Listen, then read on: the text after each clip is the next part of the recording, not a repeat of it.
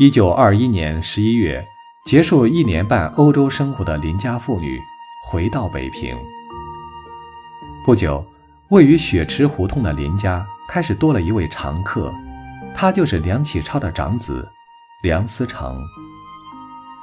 交往密切的父辈有意结为儿女亲家。一九二四年的春天，印度大诗人泰戈尔来华访问，他是梁启超和林长民创办的讲学社邀请的客人，徐志摩和林徽因是陪伴泰戈尔左右的翻译。志摩依然热恋着徽因，在给自己恩师梁启超的信中，他这样写道：“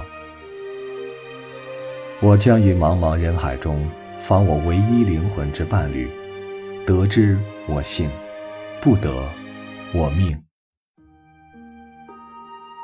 这颗赤裸裸的心，请收了吧，我的爱神。因为除了你，更无人给他温慰与生命。否则，你就将它磨成齑粉，散入西天云。但它精诚的颜色，却永远点燃你春朝的秋思，秋夜的梦境。怜悯吧，我的爱神。那一晚，我的船推出了河心，湛蓝的天上托着密密的星。那一晚，你和我分定了方向，两人各认取个生活的模样。林徽因，那一晚，一九三一年。徐志摩。林徽因，这一对在人们看来珠联璧合的才子佳人，未能走到一起。泰戈尔细细体察了眼前的一切，临别时赠诗给林徽因：“天空的蔚蓝，爱上了大地的碧绿，他们之间的微风叹了声，爱。”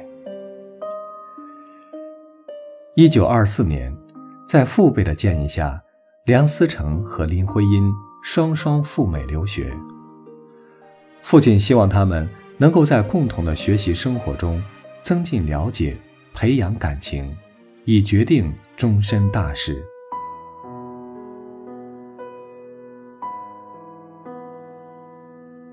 梁思成、林徽因赴美留学，共同选定的专业方向是建筑学。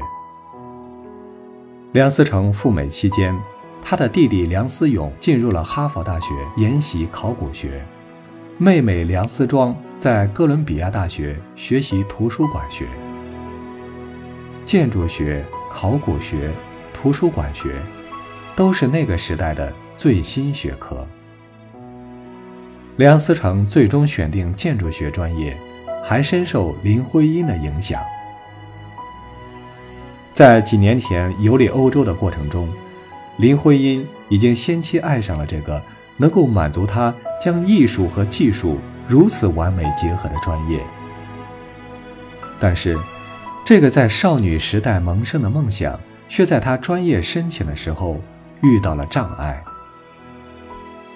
宾大艺术学院建筑系不招收女生，理由是，建筑系的学生经常加夜班绘图，女同学无人陪伴，不甚方便。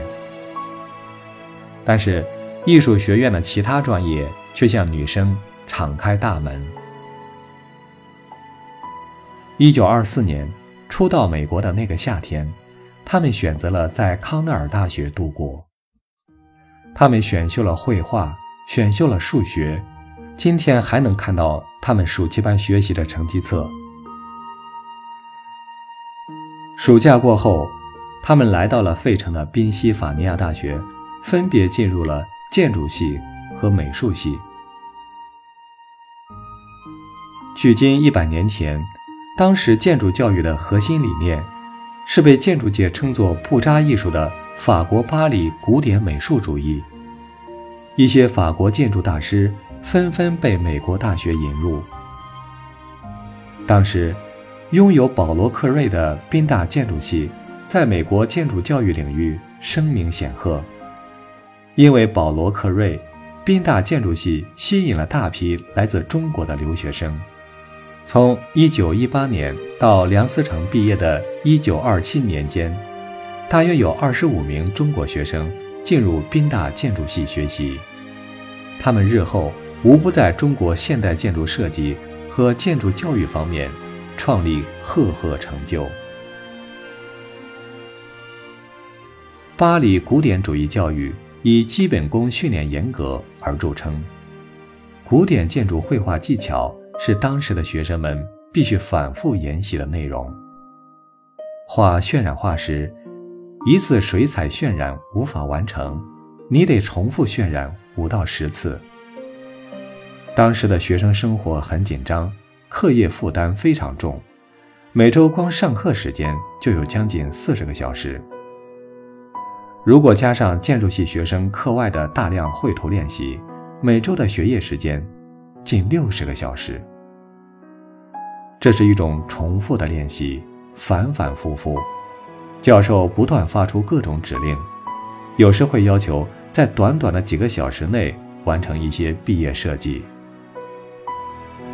梁思成写信给父亲抱怨：“这样的终日伏案绘图，怕自己以后成为一个。”只知绘图的匠人，梁启超在家书中回复说：“你觉得自己天才不能服你的理想，又觉得这几年专做呆板功夫，生怕会变成画匠。你有这种感觉，便是你的学问在这时期内将发生进步的特征。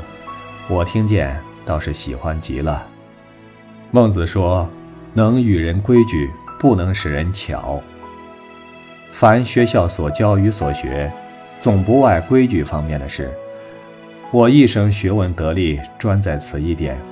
我盼望你们都能应用我这点精神。